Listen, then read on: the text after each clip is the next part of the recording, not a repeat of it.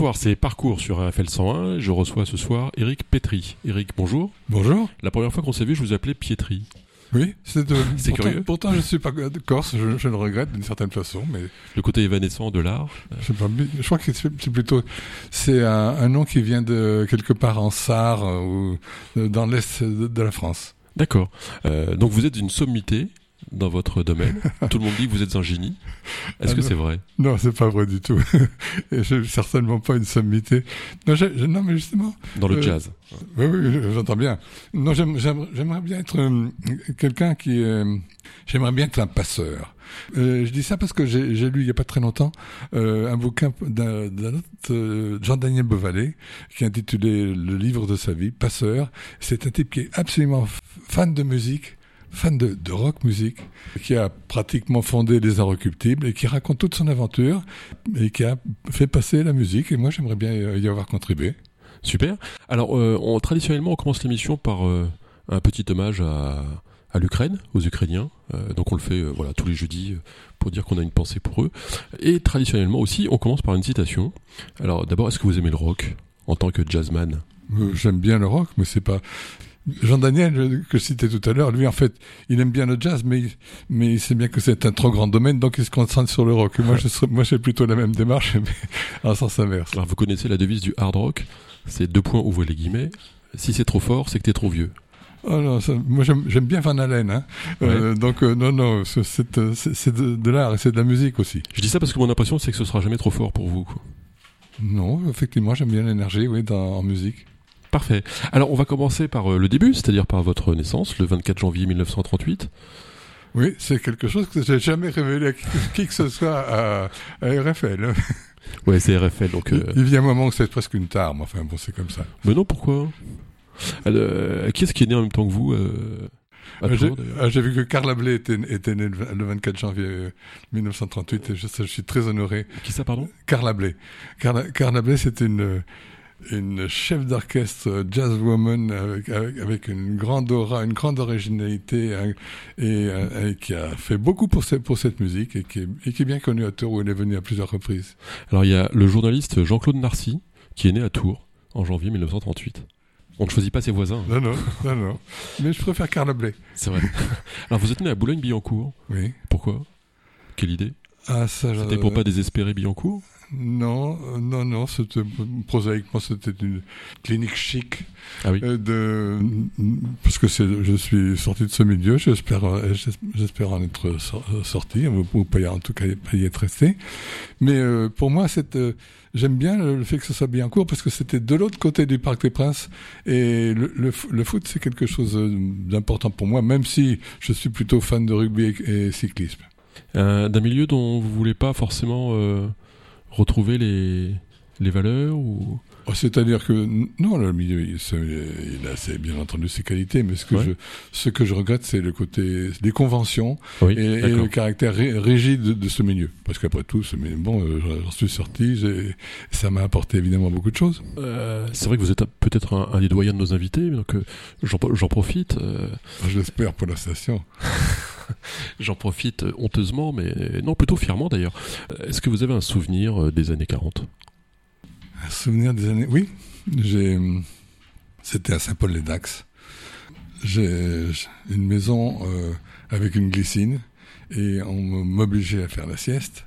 Et je regardais par la fenêtre et par la fenêtre il y avait euh, la voie ferrée qui, était juste en dessous et il y avait qu'on appelle une drésine. Ah oui C'est euh, des, des cheminots qui se, qui se déplaçaient à la main en, al- en, al- En alternant euh, en alternant ils avaient les pressions et qui faisaient avan- avancer le véhicule. Ça, c'était bon, un de mes plus vieux souvenirs. Vous êtes resté en région parisienne ou vous avez euh, bougé tout de Non, suite? c'était dans les Landes. Dans les Landes C'était Ouais. dans les Landes. Vous avez vécu votre jeunesse? Oui. Jusque dans le sud-ouest, j'ai vécu à- dans, les, dans les Landes jusqu'à la, à la, à la fin de la guerre. On est venu à Paris. J'étais ensuite élève à, à Janson de Sailly, dans, Ouais. le, dans le 16e arrondissement. Euh, et j'étais très malheureux. J'étais en huitième. Euh, En donc- CM1 pour les plus jeunes. et Et pourquoi vous étiez malheureux à Janson de Sailly? Parce que vous n'étiez pas à Franklin, c'est pour ça euh, Parce que j'aime beaucoup le jardin, euh, parce que j'aime pas la vie. C'était, la campagne, l'endroit où j'étais. J'étais un petit garçon de la, campagne et j'avais envie d'y retourner. Et, et, alors, ma cousine m'a, m'a pris par la main, on est parti en Normandie. j'ai vécu pendant, pendant six mois dans, dans, chez mon oncle et ma tante, qui avaient eu le, la, la, douleur de voir disparaître leur, leur fils euh, sans savoir où il avait disparu, et, euh, au moment de la, la, fin de la guerre. Et j'étais ce petit garçon qui, je pense, leur a apporté pas mal de choses. Ouais, c'est beau. C'est un peu le paradis perdu là-bas? Ben, Mes parents euh, souhaitaient que, même, même en huitième, je, je, garde le niveau, comme on dit. Donc, euh, ils avaient demandé, ils avaient négocié avec le, le lycée qu'on m'envoie chaque mois des, des, devoirs. Et mon oncle, qui était un, un type euh, très cultivé, mais pas du tout à sa place, était ravi de me, de, me voir et, avec, euh, et m'aider à, à, remplir euh, pendant un jour ou deux le travail de, du mois et le reste du temps on battait la campagne. Il montrait les plantes, les, il en particulier les, noms des arbres, c'est quelque chose qui m'a beaucoup apporté. Oui, quelque chose de paradisiaque hein, tout ça. C'était vrai en tout cas, c'est ouais. paradisiaque je sais pas, mais c'était vrai. Et ben, il a bien fallu grandir, en effet et sortir de la campagne. Oui. Vos études? Mes études, en cette, euh, après ces, ces, six mois de fausse huitième, ma mère était malade, elle était tuberculeuse, ce qui arrivait à, à l'époque ouais. Euh, assez, assez souvent. Et pour différentes raisons, on, on m'a mis en pension en septième, et j'étais pensionnaire de la septième à la, à la seconde. Dans le collège 4, 4 ans ouais. à Pontoise et puis euh, 3 ans au Pays Basque. Et c'était complètement différent. C'était dur? Euh, C'était très, très inégal. Ouais. Je veux dire, la, la septième, c'était euh, c'était dur. La sixième, je préfère oublier. La cinquième, c'était les classes actives, c'était merveilleux. Euh, J'avais un prof qui nous lisait euh, Mon ami Flicka et le fils de Flicka. On était absolument ravis. Et on était, euh, le programme, c'était le Moyen Âge, l'Afrique. Euh, et alors moi j'avais choisi la, cheval, la chevalerie, j'avais choisi le, le ce qu'on appelait l'AOF à ce moment-là, l'Afrique occidentale française. L'Afrique occidentale française. Et, et puis en sciences, le, la botanique, ce qui me permettait de battre la campagne dans, dans le pensionnat. Et la musique a commencé à apparaître à ce moment-là? Ben oui, justement, je, elle a apparaître, elle, a apparu avec un 78 tours de ma mère, qui était euh, un solo de un trompettiste qui s'appelle Buck Clayton avec l'orchestre de Count Basie. Et ce, disque, j'ai dû l'entendre quand j'avais une dizaine d'années. Euh, moi, j'aimais beaucoup. Et ma grand-mère me disait, faut pas écouter ça, c'est une musique de sauvage. Ben, je pense qu'elle se trompait. C'est une musique extrêmement cultivée. Ça ne m'a pas quitté. Et il y avait beaucoup cette discrimination qui était, euh, disons les choses, euh, d'origine raciste en fait euh, à l'époque par rapport à ce type de musique. Oh, je pense que c'était euh, pas, c'était raciste. Je pense pas qu'il faisait. Fait, ma grand-mère faisait allusion au, à, la, à, la, couleur de la peau des musiciens. Elle faisait plutôt euh, allusion au rythme, à la force, à l'énergie qui était. C'est la nouveauté qui fait peur finalement. Peut-être. En musique euh, comme ailleurs, non? Ah oui, oui, sans doute. Oui. C est, c est, en fait, c'est pas du tout le racisme, c'est la nouveauté qui inquiète. Euh... Enfin, je ne veux, veux, pas sortir les, les, les, clichés, les clichés habituels, mais, mais il est évident que quand on a l'habitude de quelqu'un, peu importe la couleur de, la couleur de sa peau. Heureusement, ouais. Euh, alors, vos études supérieures, parce qu'il faut bien en sortir de ce pensionnat aussi, enfin de ces oui. deux pensionnats. Ben, oui, je, je, je, suis rentré à Paris donc euh, pour ma, ma, première, première et ma TLM, euh, au lycée Claude Bernard, et puis j'ai préparé une école commerciale et je suis je, qui m'a pas beaucoup apporté. C'était quoi HEC ou Oui, c'était HEC. Mais, mais, ouais. euh, mais mon père avait a eu des, des, revers de fortune et n'avait plus, plus du tout d'entreprise, de, à la différence de tous mes collègues d'HEC. Oui. Si bien que d'une certaine façon, moi, je ne voyais pas la possibilité d'utiliser ce qu'on ce qu'on me faisait apprendre. Et puis, je crois aussi quand même que le, la pédagogie était quand même très, très arriéré. Ouais, Qu'est-ce qu'on apprenait à HEC dans ces années-là La technologie. Alors j'ai l'industrie du cuir, puis l'industrie des parfums. Et puis il y avait aussi, euh, il y avait aussi un espèce de complexe de supériorité. On nous a dit, euh, on nous a dit un jour, euh, vous savez, vous êtes là pour être des chefs. Mais mais il y, en a quelques-uns qui ratent. Il y en a même un, il a, il a vendu des clous. Eh ben, moi, j'ai vendu des disques. Bon, on peut faire fortune en vendant des clous aussi. Oui. Je pense pas que c'était ce qu'il avait dans, Ouais. dans, dans son arrière-pensée. Ouais, donc il y avait une pensée très hiérarchisée euh, Oui. euh, dans les fonctions euh, d'entreprise à ce moment-là. C'était, évidemment très, très particulier par rapport au, au monde d'aujourd'hui. Ça. Par rapport à ces années-là, qu'est-ce qui a le plus changé? D'un point de vue pédagogique, vous voulez dire, ou de, de mes années d'étudiant? De vos années d'étudiant De mes années d'étudiant, les deux choses qui ont, qui ont changé fondamentalement, la liberté sexuelle Ouais. et l'Algérie. Ah oui. Euh, et moi, l'Algérie, ma, ma jeunesse a été complètement gâchée par la, la perspective, la crainte de partir. Et j'ai fait, j'ai tout fait pour ne, ne pas partir. On m'a donné le choix dans mon bataillon euh, à Compiègne. Euh, On, est- on était 1200 Ouais. dans le, dans le bataillon et le, et le figurez-vous que le, le commandant qui, qui commandait le bataillon s'appelait Führer. Et il, il était, lui, le fondateur des commandos, des commandos de l'air. Et il était, on disait, mais je ne sais pas si c'était une légende, qu'il était interdit d'Algérie pour atrocité. Ah ouais. Ceci pour vous dire l'am- l'ambiance. Ah ouais. L'ambiance, c'était euh, le, dans le camp de Royal-Lieu. Le camp de Royal-Lieu, c'est de là qu'est parti Desnos pour, euh, pour euh, Auschwitz. Ouais.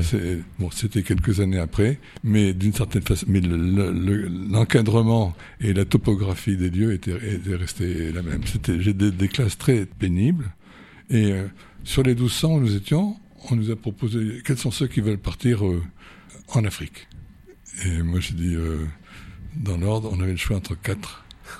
Djibouti, que je voulais surtout pas, parce que c'est trop trop chaud. C'est la Légion, là Euh, ben non, c'était l'armée de l'air. Ah, c'est l'armée de l'air. C'était l'armée de l'air. Euh, et puis il y avait euh, Dakar, Ouais. Bra- euh, Brazza- Brazzaville de l'époque, Kinshasa, et puis euh, et puis Madagascar. J'ai choisi Madagas- Madagascar et je suis finalement parti à Dakar. Mais en tout cas, oui, vous étiez. ce que je veux dire, c'est que sur les 1200, on, est- on a été 12 à, à dire euh, qu'on voulait l'Afrique, euh, enfin cette Afrique-là, et on est partis tous les 12. Ce qui m'a épargné l'Algérie, puisque j'étais, je suis parti en novembre 1960, Mhm. et donc euh, les accords d'Évian m'ont permis de faire deux ans, si j'ose dire, deux ans au lieu de deux ans et demi de service militaire. Ouais, parce que Evian, c'est 62. Euh, donc vous, vous étiez. À Dakar, euh, vous étiez déjà. Enfin, vous étiez encore à Dakar à ce moment-là. Donc, euh, ouais, vous êtes vraiment la génération de l'Algérie, en fait. hein. Donc vous avez eu beaucoup de copains qui sont partis, j'imagine. Oui, mais c'était non, mais des copains. De, de- j'app- j'apprends dans le village où je vis maintenant Ouais. qu'on est, on est de la classe. On est de la classe. Je suis de la classe avec mon boulanger, avec, Ouais. euh, avec, avec le boucher. Par contre, mes copains, ils étaient, ils étaient étudiants. Comme mes années de, d'école m'avaient pas plu, je suis parti tout de suite à l'armée. Et les autres sont partis plus tard. Et donc ils Ouais. ont, ils sont de cette façon passés, à- ils sont passés à côté de. Mais vous disiez que votre jeunesse a été euh, très abîmée par ces événements. C'était quoi les débats qu'il y avait autour? C'était euh, les retours de ceux qui avaient été? C'était. euh, Ah, bah, euh, on m'a dit si, si tu fais si tu fais tes études, si tu fais tu veux les, les EOR, les, Ouais, les écoles d'officiers de réserve. bon, tu te retrouveras sous-lieutenant, ouais. tu te retrouveras sur un piton, et puis ensuite av- avec les couilles dans la bouche. Hein, c'est Ah ouais. bon, c'est comme ça comme ça que On parlait. Bon, c'était pas ça. C'était pas ça du tout. J'ai réussi quand même à compenser cette, euh, ce moment difficile de la jeunesse hein, Mhm. par euh, deux voyages aux États-Unis qui me Ah. qui m'ont euh, là beaucoup gra- gratifié. Donc là, ça vous a ouvert euh, sur l'avenir, parce que ce pays, il est fait pour ça aussi, euh, Oui. pour ouvrir les gens euh, sur l'avenir. Qu'est-ce qui vous a frappé le plus en arrivant aux États-Unis? Ben, Est-ce que c'est la grosseur des voitures? Non, moi je, suis- Non. moi, je suis arrivé à, je suis arrivé à Montréal. on, après deux, on a mis 12 jours en bateau Ah ouais pour arriver à Montréal. Ah ouais Euh, parce qu'il y avait des, icebergs.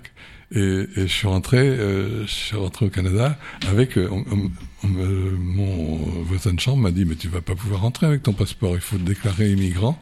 Alors je me suis déclaré immigrant, j'ai encore mon carnet, mon Ouais. carnet d'immigrant.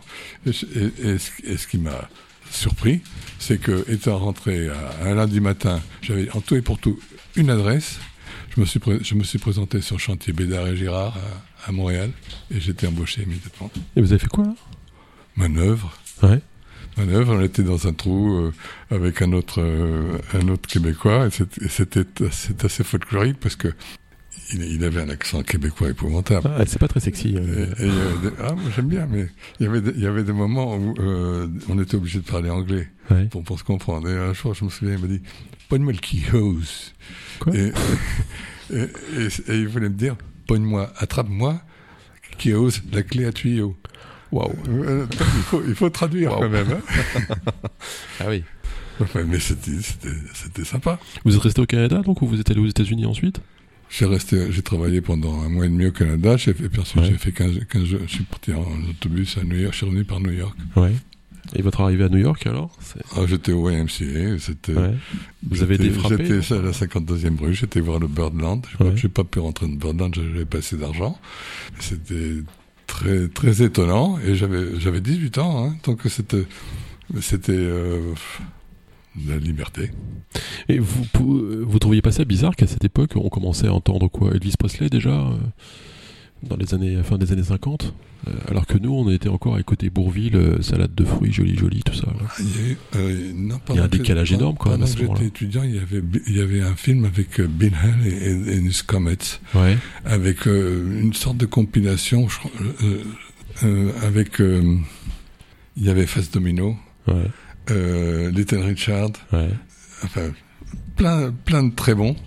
Et et il y avait un film qui était con- concentré là-dessus. Et puis c'était aussi l'époque, moi j'allais beaucoup au cinéma, c'était l'époque de Marlon Brando et Graines de Violence. Ah oui. Ouais. Et je suis revenu, je suis revenu de, de Montréal. J'étais acheté un blouson en cuir noir sur euh, d'occasion sur le au- sur le port à, à Montréal. Est-ce que vous étiez aussi beau gosse que, que Ça, Marlon Brando? Ah non, j'avais pas cette, euh, j'avais pas cette casquette et puis ce côté ténébreux. Vous aviez plutôt l'air de James Dean, vous? Plutôt, oui, peut-être, oui. C'était plus. euh, Est-ce que ce sont de belles années? Au, au final, ça sont des, de belles années? Ah, c'est quelque chose. Je, je suis euh, très, très fier parce que j'étais vraiment, vraiment très jeune. Parce que j'y suis retourné l'année d'après et mon père qui avait pas du tout d'argent, mais vraiment, euh, on, on était fauchés. Ouais. il m'a donné l'équivalent de enfin c'était 1000, 1000 francs de, de, de l'époque ça fait euh, 250 mettons 200, 200 euros Ouais. et je suis parti trois mois avec 200 euros Ouais, ouais. et, et je, je suis parti euh, j'ai rencontré une, une personne qui m'a trouvé un job dans, pour- dans une filiale de Saint-Gobain Ouais. et puis, comme on sympathisait, ils, ils- ils m'ont confié ses- leur appartement. Et comme, et comme j'avais, du coup, comme j'ai économisé, j'ai économisé un, un round trip bus, bus ticket. Ah oui, Attendez, un ticket, un forfait, en fait, Un, forfait euh, avec les, les bus Greyhound, vous savez. On- on- C'est ces bus à, à un étage et demi. Et je suis parti à San Francisco. Ah, vous avez traversé les États-Unis avec ça? Et j'ai retrouvé une, cop- une copine à Youngstown, puis j'ai j'ai pas réussi à la convaincre de, de me suivre en Californie. Tout moi, c'est son- ses parents qui étaient pas tout à fait d'accord. Vous avez fait la mythique route euh, J'ai- 66 j'ai- Ben oui, parce que c'était l'époque de Jack Kerouac. hein. Eh oui. Et simple- simplement, en, en arrivant, je suis arrivé à San Francisco, je suis resté quelques jours. Et puis en allant de San Francisco à Los Angeles, dans, le, dans, dans la nuit, je suis sorti du bus pour téléphoner à des amis. Et puis j'ai perdu mon ticket euh, de retour. C'est bien que je suis revenu de Los Angeles en, en autostop. Ah ouais, c'est l'aventure, là. À New York. C'est l'aventure. J'ai mis cinq jours. Ouais, ça va, hein, c'est... Non, c'était bien. euh, Mais ça laisse des souvenirs. Aujourd'hui, il serait possible de faire des trucs comme ça, ou en tout cas, plus profondément, quand vous voyez la société américaine aujourd'hui, euh, vous avez l'impression qu'on pourrait euh, revivre ce même type de, de rêve? Parce que euh, vous citiez Jacques Kerouac, par exemple, euh, sur la route. Est-ce qu'ils sont pas arrivés au bout de la route? Est-ce qu'il y a encore Je- un esprit de conquête, quoi, comme ça? Ben, oui, mais je ne connais que de l'Amérique que ce que je vois à la télévision. À ce propos, justement, j'étais très impressionné par le, l'assaut du Capitole qui a, qui a été fait et, et, et le reportage de Thierry de Lamornay euh, de Faire 3, euh, qui était au milieu des, des, ém- des émeutiers. Mais, mais c'était, c'était violent. Mais c'est... Et puis, il y a. La déclara- les déclarations de, de Trump n'étaient pas incendiaires, hein, d'une certaine façon. C'est, c'est- la foule qui a, Ouais, ouais. qui a poussé ces gens-là. Et puis, il y a euh, deux, deux mois, j'ai vu un, un reportage de Canal complètement différent où on, on voit des abrutis qui balancent des, des grilles sur, sur les flics et les flics par, en, en re- reculent d'une façon méthodique et, et avec, et je veux dire qu'avec une maîtrise En particulier, on voit ce, policier qui est face, qui est face aux gens qui montent un escalier et qui, au lieu de les amener vers la gauche où il y a tous les, les congressmen, il les amène, il les amène vers la droite. Enfin bon, mais, mais c'est d'une violence incroyable. Mais ceci dit, c'est tout ce que je vois au, travers de. Mais quand vous vous y étiez, en tout cas quand vous avez vécu cette période, euh, c'était aussi la guerre du Vietnam? Non, pas encore. C'était pas encore. Euh, c'était encore la guerre de Corée, peut-être. Ah, moi, écoutez, c'est pas compliqué. C'était en 58 et 59. Ouais, donc c'était entre les deux, quoi. Ok. Euh, alors on va revenir, bah, parce qu'il faut revenir à un moment. Oui. c'est dur de revenir d'ailleurs en France dans ces années-là? Vous pensiez pas finalement vous installer complètement? Parce que c'est le pays de la ah, musique. Euh. Non, mais c'est un peu comme. Euh, non, non, je, suis revenu en France et puis euh, j'étais au bout de ma scolarité. Je suis parti à l'armée et je suis parti. Je suis parti à Dakar parce que je me disais, il y avait à ce moment-là un bouquin de un type qui s'appelait René Dumont et qui disait l'Afrique noire est mal partie. Et moi, je pensais qu'il y avait un, un, gros, il y avait véritablement du, du potentiel et qu'il y avait beaucoup de choses à faire en Afrique je dois dire que sur ce plan-là, je suis, j'étais déçu et, immédiatement j'ai compris euh, très vite que je pouvais pas rester dans ce pays. Il y avait une espèce de d'ambiguïté. Bon, il y avait des gens, des Européens, qui avaient un comportement vraiment euh, assez navrant. Et puis, il y avait, les Africains étaient complètement coincés entre le pouvoir que ça représentait et puis, et puis leur inorganisation.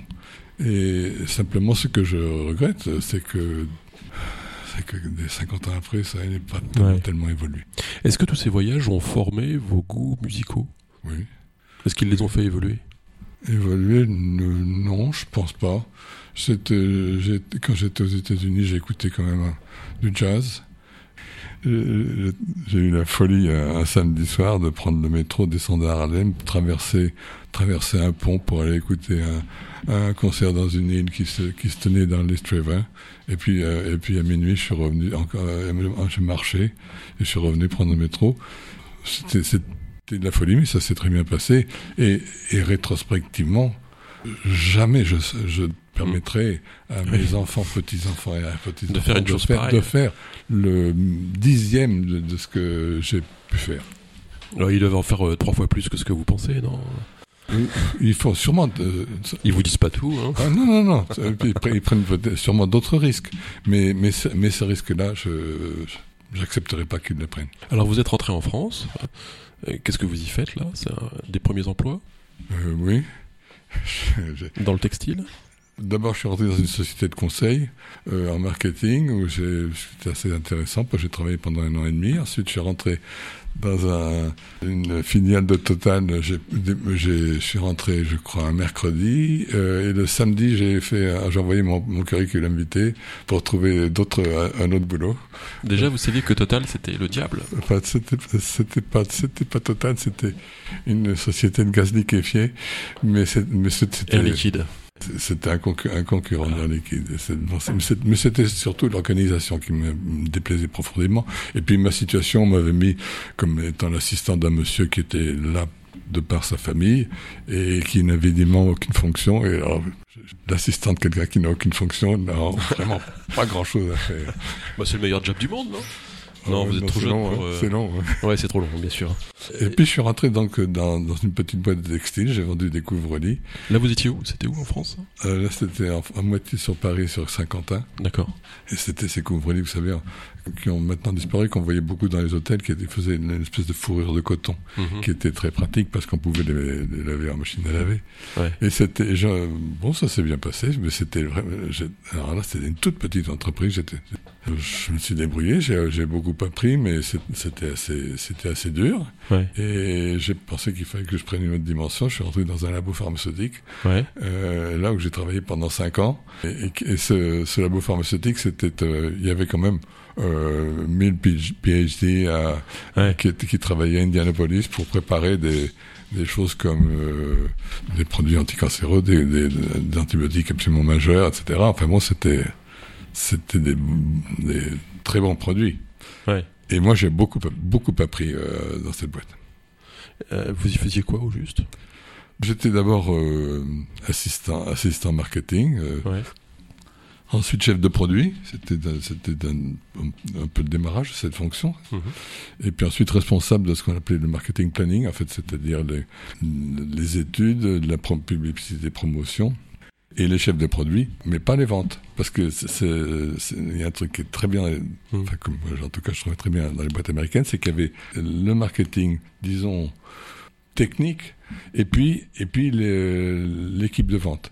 Et, et il fallait s'entendre. On, Mm. était, on était obligé de s'entendre, et c'était très, très bien. Ok, là on est en quelle année à peu près? Ben, j'en suis de 68 à 73. Je suis, je Ouais. suis rentré là en, avri- en avril 68 et c'était assez marrant parce que pendant mon pendant mon stage de formation, nous on était cinq ou six et dans mon stage il y avait un, un ancien parachutiste qui comprenait pas très bien ce qui se passait Ouais. parce que c'était à Paris que ça se passait. Et moi j'habitais au quartier latin. Ah ouais? Et vous avez pas eu envie de les rejoindre? Les Rejoindre étudiants? qui Les étudiants? Vous avez, vous avez pas eu envie de jeter quelques pavés euh, au passage Non, mais j'étais à la Sorbonne. euh, Ah ouais. J'étais j'étais voir, j'étais dans le grand grand amphi. Ah ouais Euh, j'ai vu, le- il y avait l'intervention de, il me semble bien qu'il y avait Sartre, enfin, vous savez, avec- dans le grand amphi avec les fresques de Puvis de Chavannes. Ouais, et et on est- le, le grand amphi devait recevoir peut-être 2000, et on était, et on était 8000. Ouais. C'était, ah, c'était très angoissant comme, comme Ah situation. Donc vous avez vu euh, Daniel Cohn-Bendit, vous avez vu euh, Sartre. euh, J'ai, euh, vu euh, Jean-Louis Servan-Schreiber, qui était lui le, le publicitaire. C'était pas, pas Jean-Jacques Non, Jean-Jacques, c'était le, le patron de l'Express. D'accord, Et, et son frère Jean-Louis était, était, était donc le, le, publi- le publicitaire et il était venu pour, euh, disons, expliquer ou voir dans quelle mesure il pouvait apporter sa, apporter sa contribution à, à ce- tout- parce que tout le monde se cherchait et personne ne savait, euh, Ouais. ne savait où on allait. Hein. Donc après, mais vous êtes devenu prof ensuite?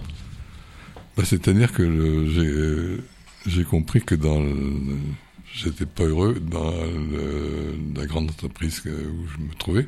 J'ai beaucoup beaucoup appris pendant quatre ans, mais la, la dernière année était très très difficile et j'ai compris qu'effectivement j'avais intérêt à être prof. Donc j'ai pris contact avec différents différents établissements. et Je suis rentré à l'IVT de Tours en, en 73. Et c'est là que vous êtes arrivé à Tours? Oui. Et que vous, que vous ne connaissiez pas particulièrement, euh, vous n'aviez pas d'attache familiale particulière ou- Ma, ma femme avait de, avait de, de la famille, mais était- c'était une parisienne euh, Ouais. intégrale, beaucoup plus que moi, et elle a eu plus de difficultés que moi à s'adapter à cette nouvelle situation. Ah ouais. Donc vous vous êtes marié en 1963. Oui. Alors, 59 ans, c'est les noces de quoi? Je Ah. sais pas, je sais pas, mais on- Eh ben, c'est les noces d'Olivier. ah bon? Bon, j'ai regardé avant de venir. Et noces d'Olivier, ah, ça lui plaira bien, ça. Et c'est, quand d'ailleurs cette date euh, C'est le 15 novembre, Ah, 15 novembre. Donc, vous êtes en train de me dire que vous êtes marié une semaine avant que Kennedy se fasse descendre. tout à fait. Euh, je, Vous vois, je vois encore, on est allé au, au marché de Carquinet, et je vois encore, il y a le, la manchette du, du journal disant que, que Ouais. avait mourir. Ah ouais, c'est fou. Et donc, euh, l'année prochaine, les noces de diamant. Parce qu'avant, c'était réservé aux 75 ans, mais on a descendu la barre à 60 ans. Donc, euh, donc vous voyez le cadeau qu'il vous reste à faire l'année prochaine. Oui, mais pour les... Si elle nous écoute, euh, Eric vient de vous promettre un énorme diamant l'année prochaine. Il vous le doit. Oh, ça sera pas un diamant, mais, mais ça sera. Mais, j'avais assez bien, si j'ose dire, réussi mon affaire pour le, pour les 50 ans ou les 60 ans, je me rappelle plus. On était à Venise et où on avait déjà été plusieurs fois. Et le soir du, du 15 novembre, on est allé écouter un, pianiste que j'ai retrouvé euh, à, Tours et, et qui était qui était c'était un magnifique concert. Et comment vous avez fait pour la séduire? Ben, c'est euh, je l'ai. En fait, je vais être très prosaïque. Je l'ai. En fait, je la connaissais d'avant. C'était euh, une, une amie de ma, de ma sœur. Oui, c'est- c'est- ça manque un peu de poésie. Hein. Ah, je suis Bon. pas sûr. Et, et le, elle me plaisait beaucoup. Moi, j'avais, j'aurais bien voulu lui, lui donner des cours de maths, Ouais. mais, mais ça l'intéressait pas. Et nous nous sommes perdus de vue. Euh, ça, c'était quand j'avais euh, 15 ans. Ouais. Et, et nous sommes retrouvés quand je suis revenu de, quand je suis revenu de Dakar. Euh, et euh, bon, Le reste vous appartient. Et com- euh, comment on fait pour rester euh, 60 ans avec la même personne? Est-ce qu'on fait des concessions? Évidemment, évidemment. Bon, c'est vrai que la réponse est un peu dans la question, mais Euh, faut- jusqu'où faut-il faire des concessions en fait? Il faut partager des intérêts très, com très communs. On a un intérêt euh, très commun, on en, a en particulier deux, en dehors de, évidemment de nos enfants. C'est le jardin Ouais. et, et puis la musique. Si ce n'est qu'elle est plutôt opéra Ah.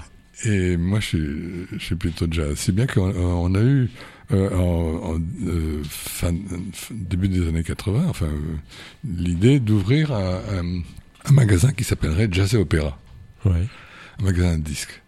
Un nous a dit complètement malade parce que le, le, le jazz ça se vend pas et l'opéra il y a un type qui est c'est la Terre des Hommes qui était un, un libraire très qui a disparu maintenant qui était venu de Gramont qui est très compétent donc euh, vous n'avez aucune chance donc on s'est prosaïquement euh, euh, rabattu si j'ose dire sur jazz rock et pop qui était le, le titre de, du Guy Dakai de, de, de l'époque et on, on a découvert le, le rock et on a Moi, je crois qu'on peut parler du succès de notre vie. Ouais. Euh, pourquoi le jazz, ça se vend pas? Je crois qu'il fait peur. Ah, ouais. C'est à la fois très, euh, très vivant et très cérébral. Euh, et puis, les, il, y a eu, il y a eu aussi, dans la chronologie, euh, une parenthèse d'une dizaine d'années, aux alentours des, des années 68, justement, qui a correspondu au free jazz et qui a fait un espèce de fossé. Et il y a une génération qui, une génération qui manque et ça a laissé, et, et ça, ça a coupé, je crois que ça a coupé, quand j'étais jeune, pardonnez-moi, euh, c'est, Vous, vous connaissez la chanson de. le, le, jazz, le, le- le jazz était très, très actif et très, il, il passait à l'Olympia.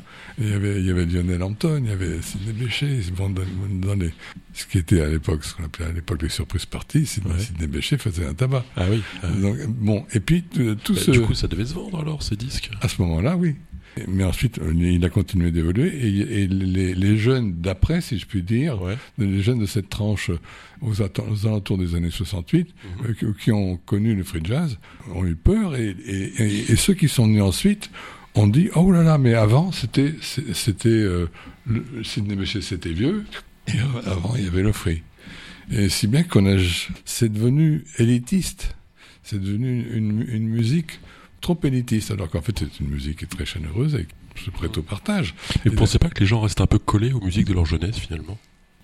Bah, Qu'on voit des succès comme Radio Nostalgie, enfin rien que dans le nom. euh, Oui, non, mais euh, sûrement, mais pas, mais seulement, le- parce que le, on était, on était commerçant 30 ans quand même, hein, eh ouais. rue, rue Colbert. Donc on- a vu passer pas mal de, de gens et il y avait, il y avait absolument toutes les classes d'âge. Et les gens vous demandent des C'est, Le client moyen qui rentre dans ce magasin, est-ce qu'il rentre euh, d'abord en sachant ce qu'il va acheter ou en ne sachant absolument pas et en se fiant complètement à vous? Oh, il y, a il y a beaucoup de cas de figure, mais avec, Anne, euh, ma femme, on n'aime pas trop la notion de conseil, si vous voulez. Pense que plutôt, nous, on donne des pistes. Ah Je veux dire, bon, il y avait, il y a le cas, effectivement, est-ce que vous aurez, un bon disque que vous souhaitez, souhaitez me, communiquer? Ben, Moi, je lui donnais le choix entre euh, trois possibilités, puis je choisissais pour savoir, a priori, c'est plutôt ça, ça ou ça, et puis on creuse ensuite da- da- davantage. C'est plus par, peut-être par un échange. C'était ça qui d'ailleurs, qui était, je pense, l'intérêt de notre magasin et le fait qu'on on ait gardé cet intérêt pendant 30 ans durant. Alors, si on en vient maintenant au jazz euh, directement, euh, parce que Eric Petri, vous êtes euh, donc connu à ce titre de référence en fait dans le monde du jazz en Touraine, parce que vous êtes sur tous les coups, hein, jazz en Touraine, jazz à Tours, la compagnie du coin, c'était Oui. vous aussi. Enfin, moi j'y connais rien. C'est quoi le jazz? Oula. Vous avez une minute. Euh, Votre esprit de synthèse pourvoira la je- difficulté de la question. je refuse de répondre à cette question. Oh non, non. Le- Bon, il paraît déjà que le mot ça vient de Jézabel, personnalité euh, biblique euh, très Le, négative. le- le- bon, il y a Archie, Archie Shepp qui dit Je suis jazz, qui dit c'est une, c'est une, fa- une façon d'être, une façon de, une, une, une façon de, c'est de la curiosité, c'est, c'est une forme de liberté, Ouais. c'est une forme de, euh, d'en- d'entraînement, euh, c'est euh, quelque chose que, qu'on, qu'on échange.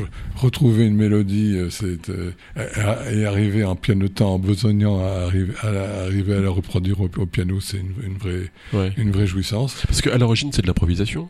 Le jazz. Nouvelle-Orléans, a priori, c'était de l'improvisation à chaque fois, non? C'est-à-dire qu'à partir d'un thème, euh, ensuite on s'entraîne et puis euh, Ouais. et puis euh, et puis on délire. On fait quelque chose de. Mais vous savez, l'improvisation c'est quelque chose de très très très préparé. hein. Et je ne saurais pas vous, vous en parler, mais, mais je sais que les musiciens de jazz sont des, sont des bosseurs. hein. Mais le truc du jazz, en principe, encore une fois, hein, pour un néophyte comme moi qui suis vraiment crasse sur le sujet, c'est avoir un thème musical et tourner autour et s'accorder avec ses partenaires pour trouver euh, quelque chose de nouveau autour de ce thème Enfin, c'est ou quelque chose d'harmonieux. En, en simplifiant, moi, à mon avis, là, vous, vous, vous mettez l'accent sur l'essentiel, oui. Il faut qu'il y, ait- euh, il faut qu'il y ait une mélodie, de, de mon, point, de mon point de vue, Ouais. Euh, et, et puis, il faut évidemment qu'on s'écoute. Il faut que cette mélodie, elle soit triturée euh, de différentes façons. On n'est pas obligé de la, de la- la jouer avec la, la même vitesse.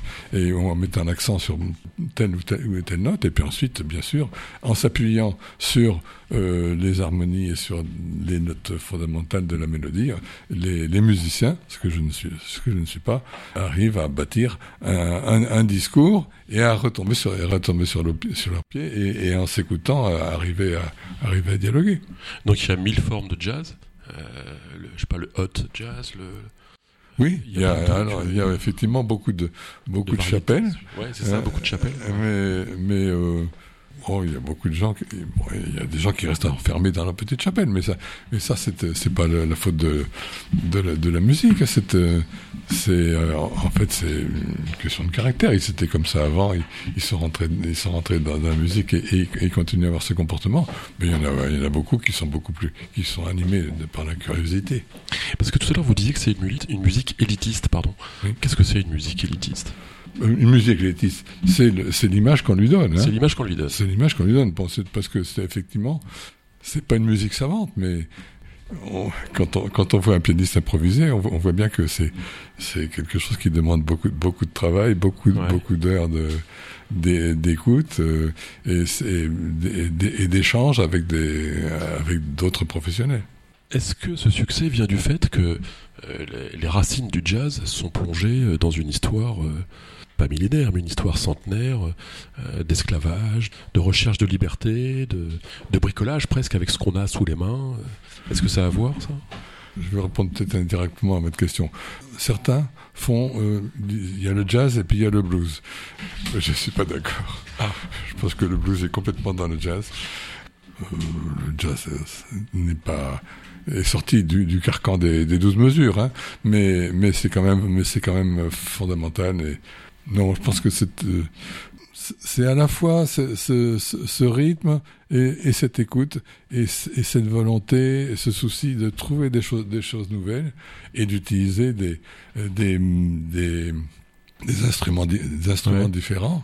Et, euh, et ce qui est très bizarre, enfin très bizarre, je vois à, à Jazz à Tours, Ouais. qui est l'éco- l'éco- l'école de notre région, au même titre que, que Tous en scène, qui est plus orienté vers le, euh, ce qu'on appelle les musiques actuelles.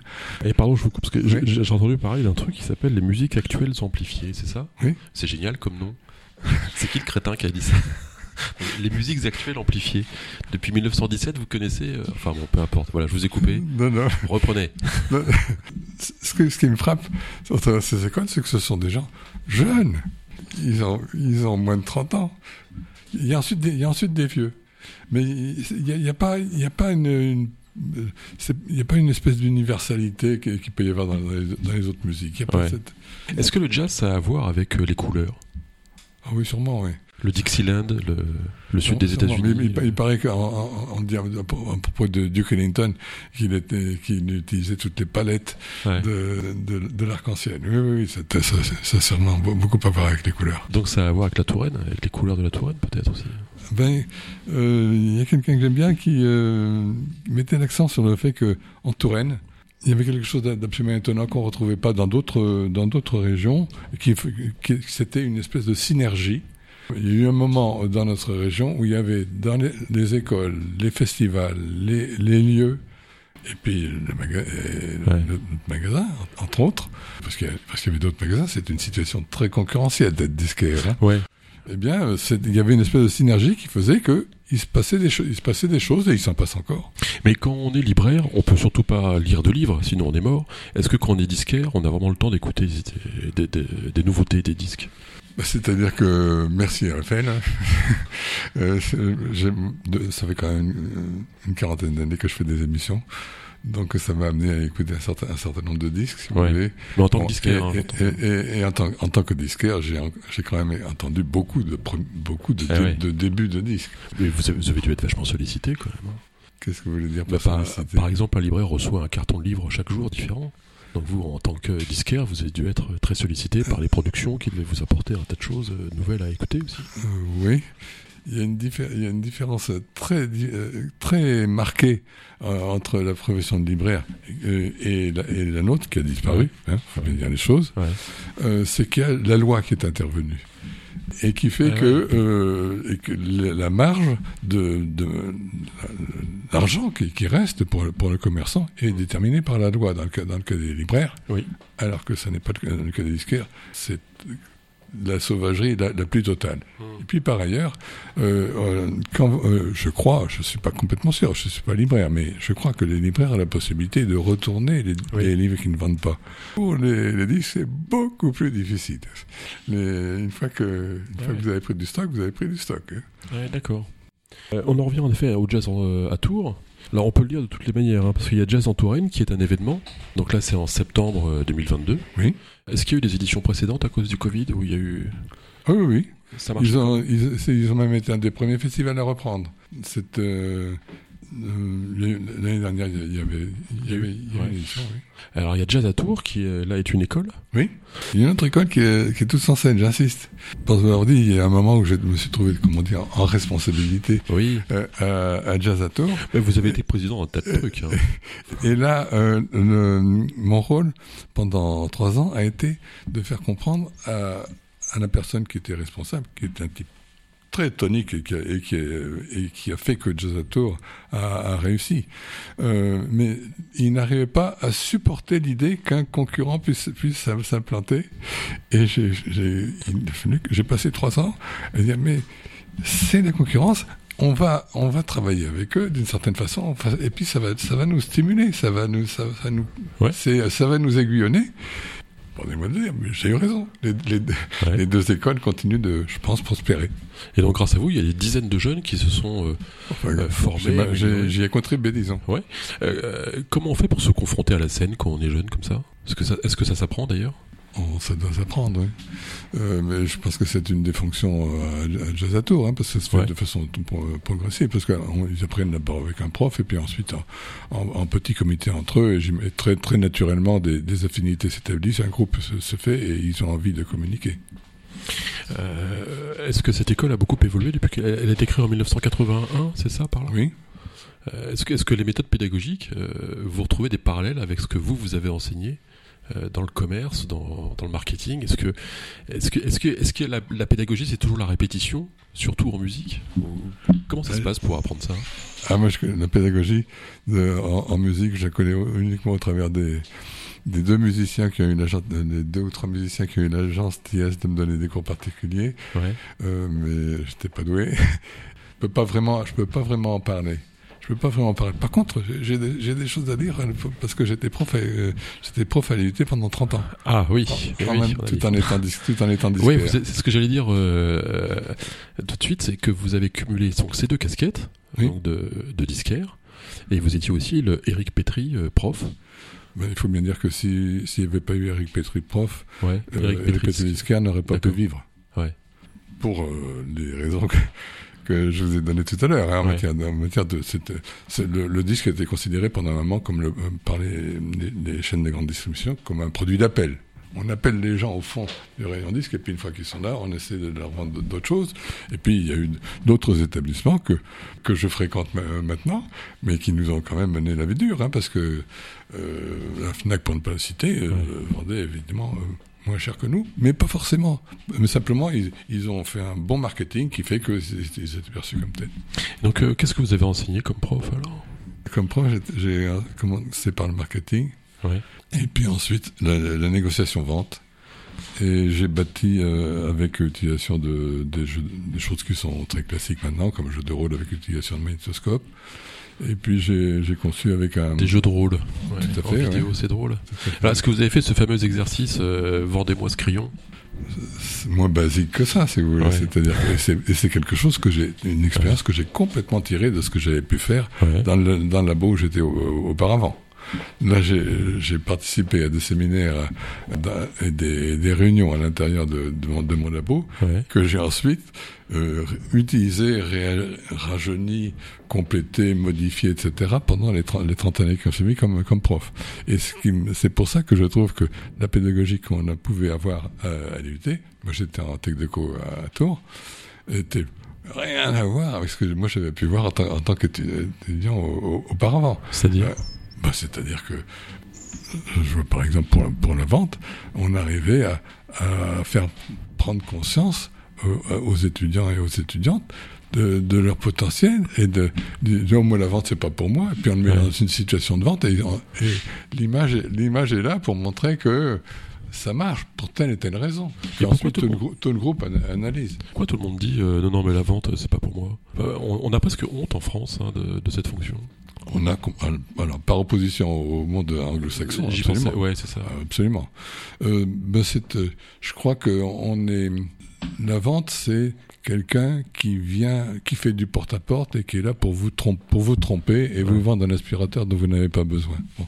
Et, et c'est ce truc qu'on traîne et et les, les étudiants, euh, se, même même en commerce, ils, se- ils se rendent compte de ce que du côté limitatif de cette de cette image. Les enfants, si j'ose dire, en tout cas les élèves ou les étudiants que vous aviez, est-ce que c- ils étaient vraiment très différents au début et à la fin de votre parcours? Euh, oui, parce que le, les années 70, 70-80, l'UT c'était Bac plus 2, c'était l'ouverture à un emploi. Ah oui Ah ouais. Euh, La crise de- du, du pétrole est arrivée, le marché de l'emploi s'est durci, ouais. et, euh, le- et les étudiants euh, ont eu des difficultés. Ils sont, à l'UT, on se débrouillait pas trop mal, mais il y a eu évidemment des, des difficultés. Et, et progressivement, l'UT est devenu une espèce de passerelle pour poursuivre des études. Alors que c'était des études à, à durée lim- limitée, c'est devenu une sorte de propédeutique Ah oui. pour faire pour et ça c'était moyennant quoi il y en a pas mal qui ont été à Subdeco et que, et que j'avais vous savez la première année mais on, a, on a vraiment pas appris grand chose bon, donc euh, bon donc c'est- il y a ça et, et puis il y a il y a euh, il y a aussi le, le fait que euh, ils se sont adaptés et maintenant, j'ai eu j'ai l'occasion il n'y a pas tellement longtemps de consulter le site de, de l'IUT Tech, Tech Deco. Euh, ben, c'est super. Hein ils ont ils ont maintenant une troisième année. Autrement dit, ils, se situent, ils, ils ont la possibilité. On avait commencé de, de l'ébaucher quand, quand j'y étais à la fin, mais euh, ils, se, ils se situent au plan européen d'une façon euh, compatible avec les autres universités. Donc euh, Erasmus pose euh, pas, pas de problème, j'imagine. À l'UT, vous savez, on est on fait partie d'une université Ouais. de l'université nous tolérer, disons. Ouais, ah ouais. Ils vous regardaient de haut comme ça?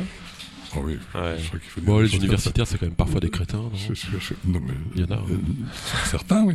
Oui, bien sûr. Mais euh, bon, Ça s'appelle la vie, quoi. mais, euh, dans cette, je crois qu'on a assez bien tiré parti de notre statut un peu à part, et c'était, une- je pense vraiment que c'était une bonne formation. Mais euh, par rapport à une première année, un premier cours, première heure, paf, je tombe sur euh, Eric Petri. euh, Le truc que vous voulez me dire, euh, principalement, je suis un jeune étudiant. Est-ce qu'il y a une idée force qui va guider euh, la pédagogie euh, que vous avez menée euh, tout au long d'une année avec un étudiant? Moi, je vais vous répondre plutôt à ce que j'ai bien, bien réussi. C'est le travail, le travail en groupe, évidemment, sub- subdivisé en petites, petites équipes avec, euh, Ouais. mis- avec mise en commun et discussion euh, au niveau du groupe. Et puis, il y a quelque chose que j'ai, développé et qui marchait vraiment bien, c'était de- des, des jeux d'entreprise Ah oui. où on met des, Ouais. on met des gens en, en situation de, de décision, certains achètent, d'autres vendent, Ouais. et puis ils se revoient, euh, et, et- et ils ont du stock jusqu'ici, donc on peut plus vendre. Et, et et je autant vous dire que ceux qui disent, je suis pas fait pour la vente, Ouais. Est-ce qu'il y a des étudiants qui sont passés ensuite dans votre magasin euh, de disques euh, que vous avez oui, retrouvé par hasard il y en a quelques-uns qu'on a vus, oui, Ouais, oui, c'est avec, drôle. avec plaisir. oui. Alors, Ils vous ont testé pour savoir si vous étiez un bon vendeur, non ils, vous ont, ils ont pas essayé de vous piéger au passage Bon, peut-être. Sûrement, en fait. Hein. Vous y avez jamais pensé, ça, je suis sûr. J'aimais bien. bah ouais, bien sûr. Ouais. Bah, ils avaient de la chance d'avoir un prof comme vous, en fait. Bah, écoutez, moi j'ai eu de la chance. J'ai- quand j'ai annoncé à ma femme que j'allais rentrer, euh, que j'allais rentrer comme prof, elle m'a dit tu es fou. Ouais. Euh, parce qu'elle elle a fait, elle fait maîtrise, elle connaissait, elle connaissait euh, la, fac dans ce qu'elle avait d'horrible d'avant, d'avant 68. Moi, je suis rentré là. Je, je sais pas si c'est lié, je crois, à la structure, à l'équipe de profs, et puis aux, gens, aux, aux jeunes avec qui j'ai travaillé. J'ai eu la chance pendant 30 ans de je- la, la der- la dernière, les dernières années, vous savez, j'ai pas mal de collègues qui traînaient, qui traînaient les pieds. Ouais, ouais, j'imagine. Euh, bon, ça m'est- pas arrivé. Ça vous est pas arrivé, c'est remarquable. Qu'est-ce qu'on va écouter comme disque, Eric Petri? Bah, euh, un disque que- qui est chanté par un, un- un batteur qui s'appelle Aldo Romano. Et ce batteur, il sait pas chanter, mais c'est un musicien. Et et il y a une, une émotion et qui il fait, il passe en revue avec les Jazz Messengers un certain nombre de, de noms qui, même à vous qui ne connaissez peut-être pas le jazz, vous seront quand même Ouais. familiers. Parfait. Ceci dit, je trouve que par élégance, vous auriez pu choisir un air d'opéra pour faire plaisir à Anne. Mais c'est pas ma musique. Mais c'est pas votre musique, donc euh, vous avez raison, faut pas choisir de toute façon. En tout cas, on peut dire euh, qu'elle euh, qu'elle a très bien fait de vous épouser depuis, euh, depuis 59 ans, et euh, euh, vous nous promettez une, une très belle fête l'année prochaine, alors pour vos 60 ans de mariage. C'est un, un exemple pour tous. Alors c'était Eric Petri dans Parcours sur RFL 101. Merci Eric. Merci à vous. À très bientôt. C'était Parcours sur RFL 101.